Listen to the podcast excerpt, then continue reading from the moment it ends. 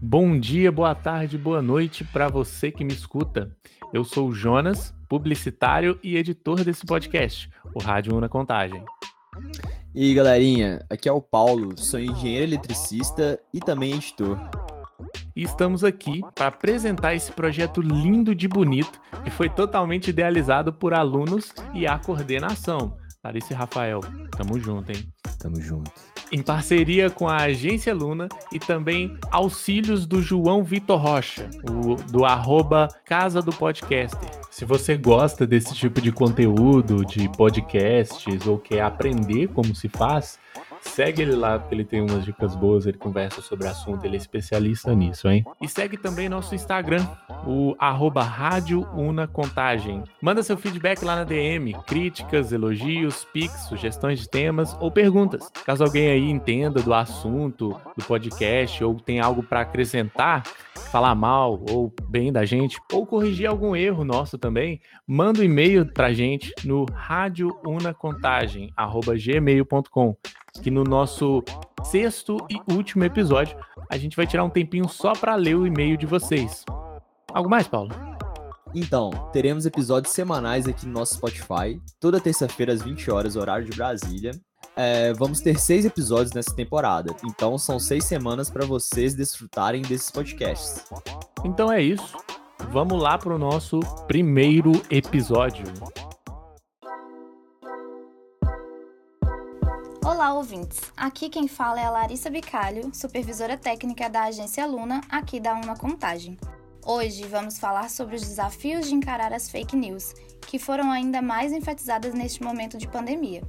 Nesse episódio, vamos desmistificar algumas questões que envolvem este assunto aqui junto com vocês. Estamos vivenciando um momento de muitas transformações, dúvidas e incertezas sobre a pandemia do coronavírus. Com tantas informações no nosso alcance, em um só clique, a desinformação é ainda mais presente. E afinal, como saber que a informação é verdadeira? Quais fontes buscar? E existem estratégias de verificação da veracidade dessa notícia? Para conversar comigo hoje, eu tenho a honra de receber o professor Luiz Lana, mestre e doutor em Literaturas de Língua Portuguesa, pós-graduado em Interseções no Ensino, Linguagem e História, com experiência na área de publicidade, jornalismo, relações públicas e literatura. Ele está por dentro deste assunto e esse é o nosso papo da Rádio Una Contagem. Vamos lá?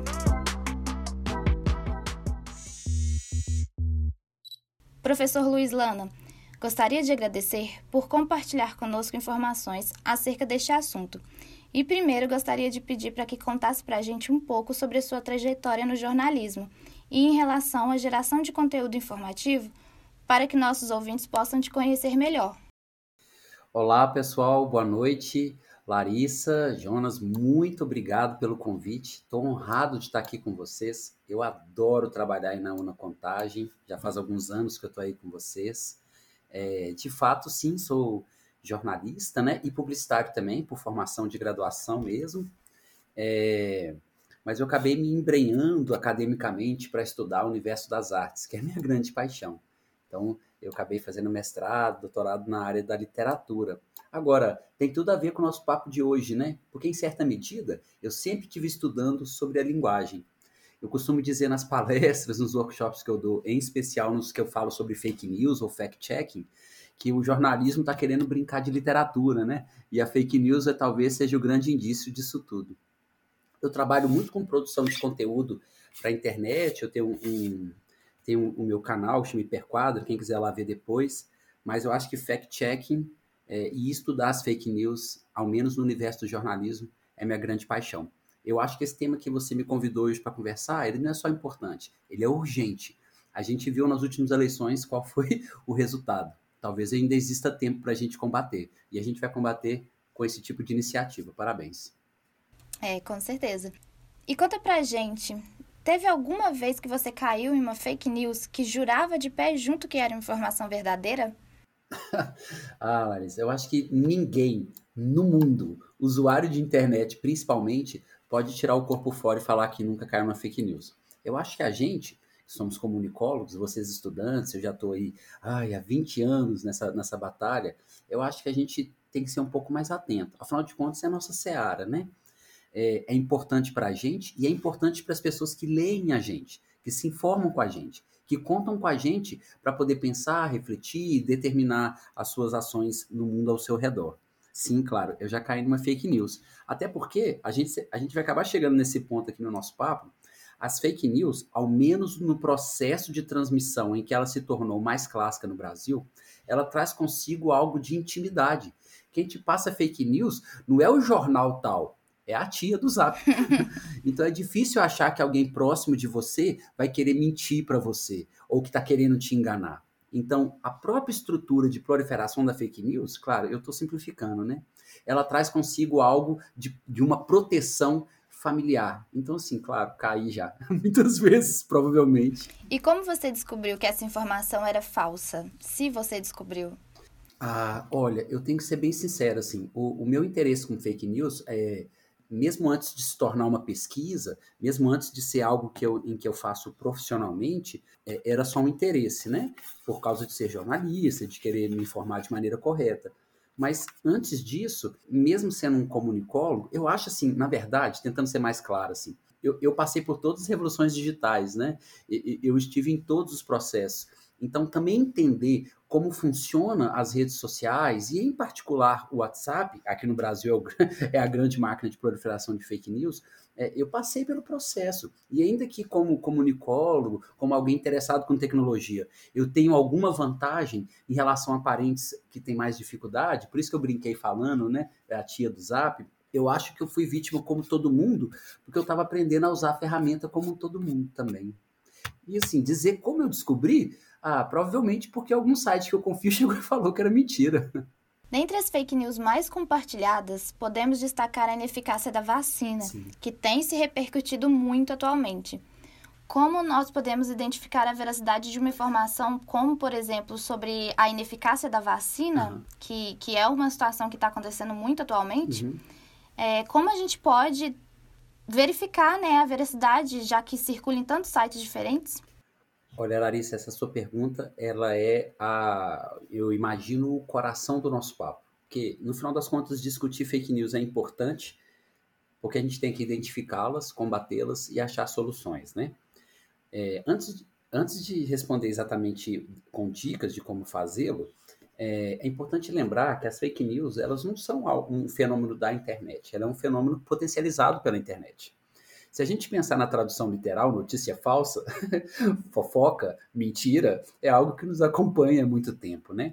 As notícias falsas elas se potencializaram na internet porque o potencial de, de comunicação da internet em números é, é, algo nunca antes visto na nossa, é, na nossa população, na nossa vida mesmo, né, enquanto humanos. É, umas dicas que eu poderia dar para tentar evitar, usando a, a cair em fake news, usando a vacina, a, a vacina, como você disse como exemplo, primeiro é o seguinte, e é importante dizer que essas dicas que eu vou dar são dicas muito meio jornalísticas, que, assim, a população em geral faz isso, ou não faz, ou faz com má vontade. Acho que a primeira e maior de tudo é verificar a fonte da informação.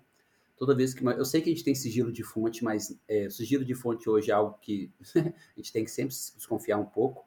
Então, é, é bom pensar assim que organizações ou pessoas das quais a gente é, ouviu falar de onde vem a matéria, não necessariamente quer dizer que aquilo é confiável. Então, putz, sempre dá um Google, né, para saber de onde vem e tal. Cheque as datas, quase todas as fake news ficam datadas. Então, assim, é, nesse mundo internetico que a gente vive, cada vez mais rápido, onde as notícias de verdade elas acontecem em segundos, é, as fake news elas ficam muito datadas normalmente. Outra coisa, desconfie sempre de posicionamentos muito radicais. É, a mídia ela é isenta ou tenta ser. Então, posicionamento muito radical normalmente são de veículos muito laterais. E veículos normalmente muito laterais normalmente têm poucas fontes. E quem tem poucas fontes inventa matéria. Então, essa é uma dica interessante de dar. Uma outra forma é tentar verificar se aquela mesma notícia saiu em vários portais. Você usou o, o exemplo da vacina dizendo que essa sai, mas essa é uma dica. Quando sai só em um lugar já é um problema. E eu vou dar a maior dica de todas no final das contas, galera. Aqui ninguém faz, aqui ninguém nunca obedece, que é leia a matéria até o final. Fake news normalmente é só o lead. Quando passa do lead é todo errado, com erro de português, com erro de diagramação, com todos os erros que você imaginarem. Então, assim, a internet, na realidade, ela é um manancial de informações. E ter um artigo bem feito, na verdade, dentro do universo do chorume, é raro. Desculpa, então. É, por isso, assim, é, normalmente os editores de sites sensacionalistas, eles são naturalmente parciais e eles tendem a atrair os olhos dos leitores com matérias que necessariamente só se valem do lead. Então, assim, ler a matéria até o final é a maior dica. Então, voltando, olha só. Verifique as informações, checa elas, joga no, no Google para ver se é aquilo ali mesmo cheque as datas, fake news quase sempre é datado. Desconfie de posicionamento radical, porque veículo, veículo respeitável ele tenta ser, ou disfarça ser pelo menos, isento. Tenta comparar com outras notícias e lê a matéria até o final. E se tudo mais falhar, queridos, entra num site de fact-checking, joga lá. Tem dezenas pela internet e vários são muito bons. Acho que essa é a dica. Essa é exatamente a pergunta, é a nossa próxima pergunta, inclusive.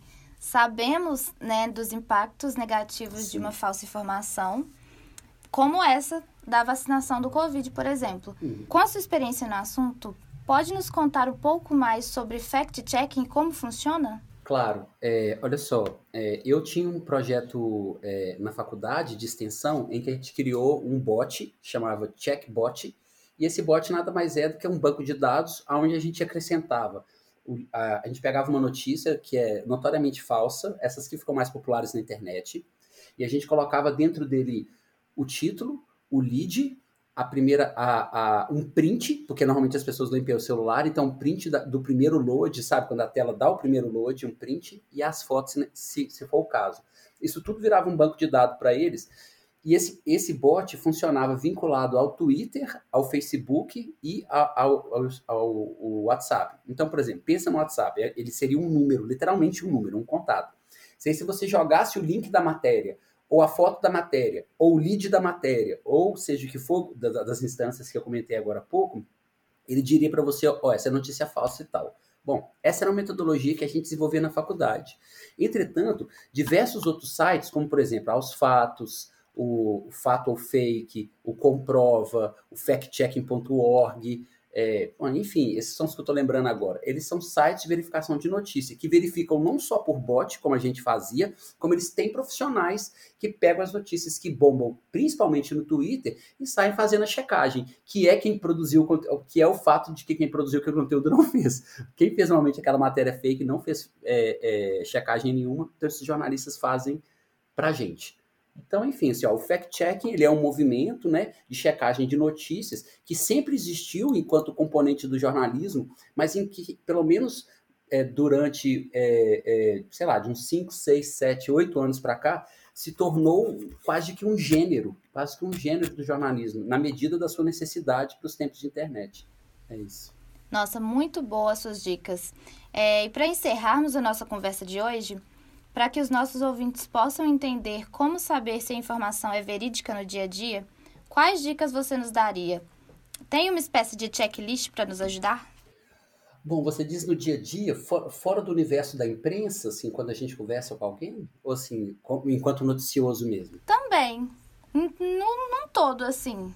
Olha, eu acho que enquanto noticioso, as dicas que eu posso dar são aquelas mesmas que eu comentei agora há pouco, sabe? Assim, com noticioso que eu digo assim, enquanto universo de produção do jornalismo, sabe? Que é sempre verificar as fontes, que é sempre checar a data, que é sempre desconfiar dos posicionamentos muito radicais, porque é aquilo que eu disse, não que um veículo não possa ser radical, isso é até antiético, mas assim, ele pode ser radical e, e ter fontes e, e tentar ser honesto, mas normalmente não é. Porque veículo radical não gera, não gera muito dinheiro, e quando não gera muito dinheiro, ele tem que arrumar um jeito. Então, não, o jeito normalmente é fake news.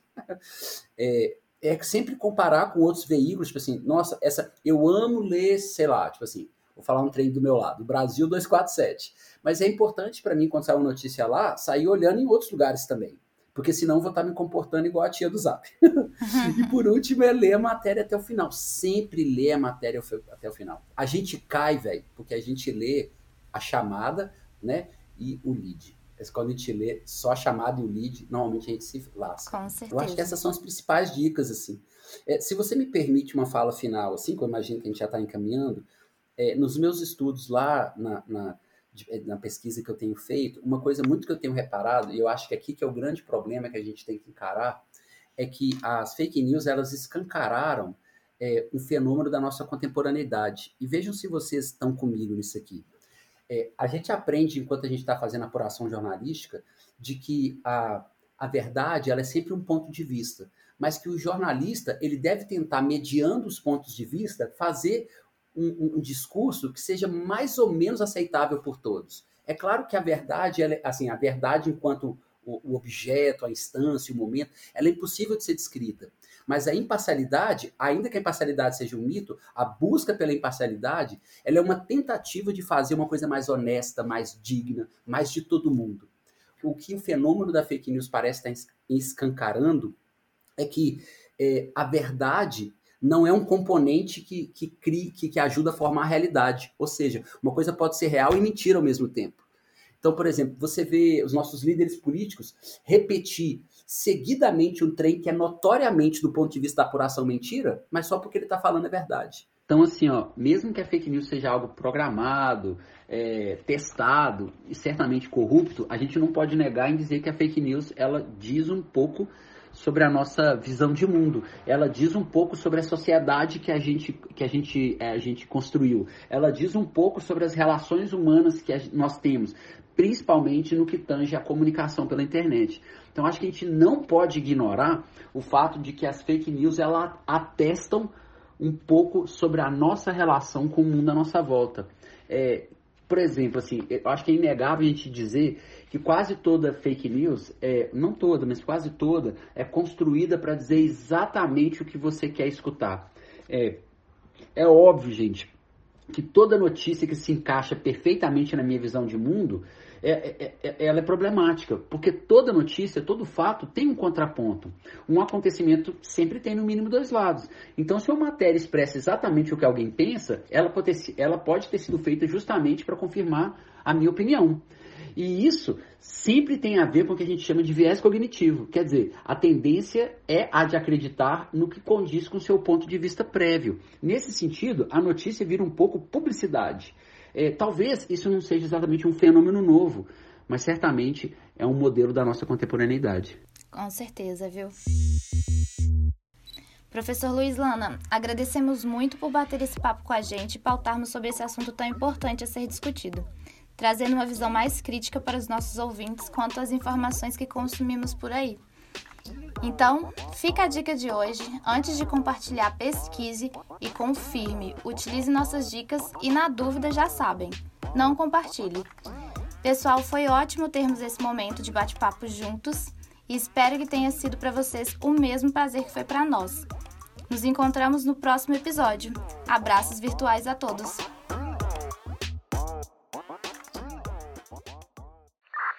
Esse podcast conta com o apoio da Fábrica, Núcleo de Economia Criativa da UNA, e do João Victor Rocha, do Casa Podcaster.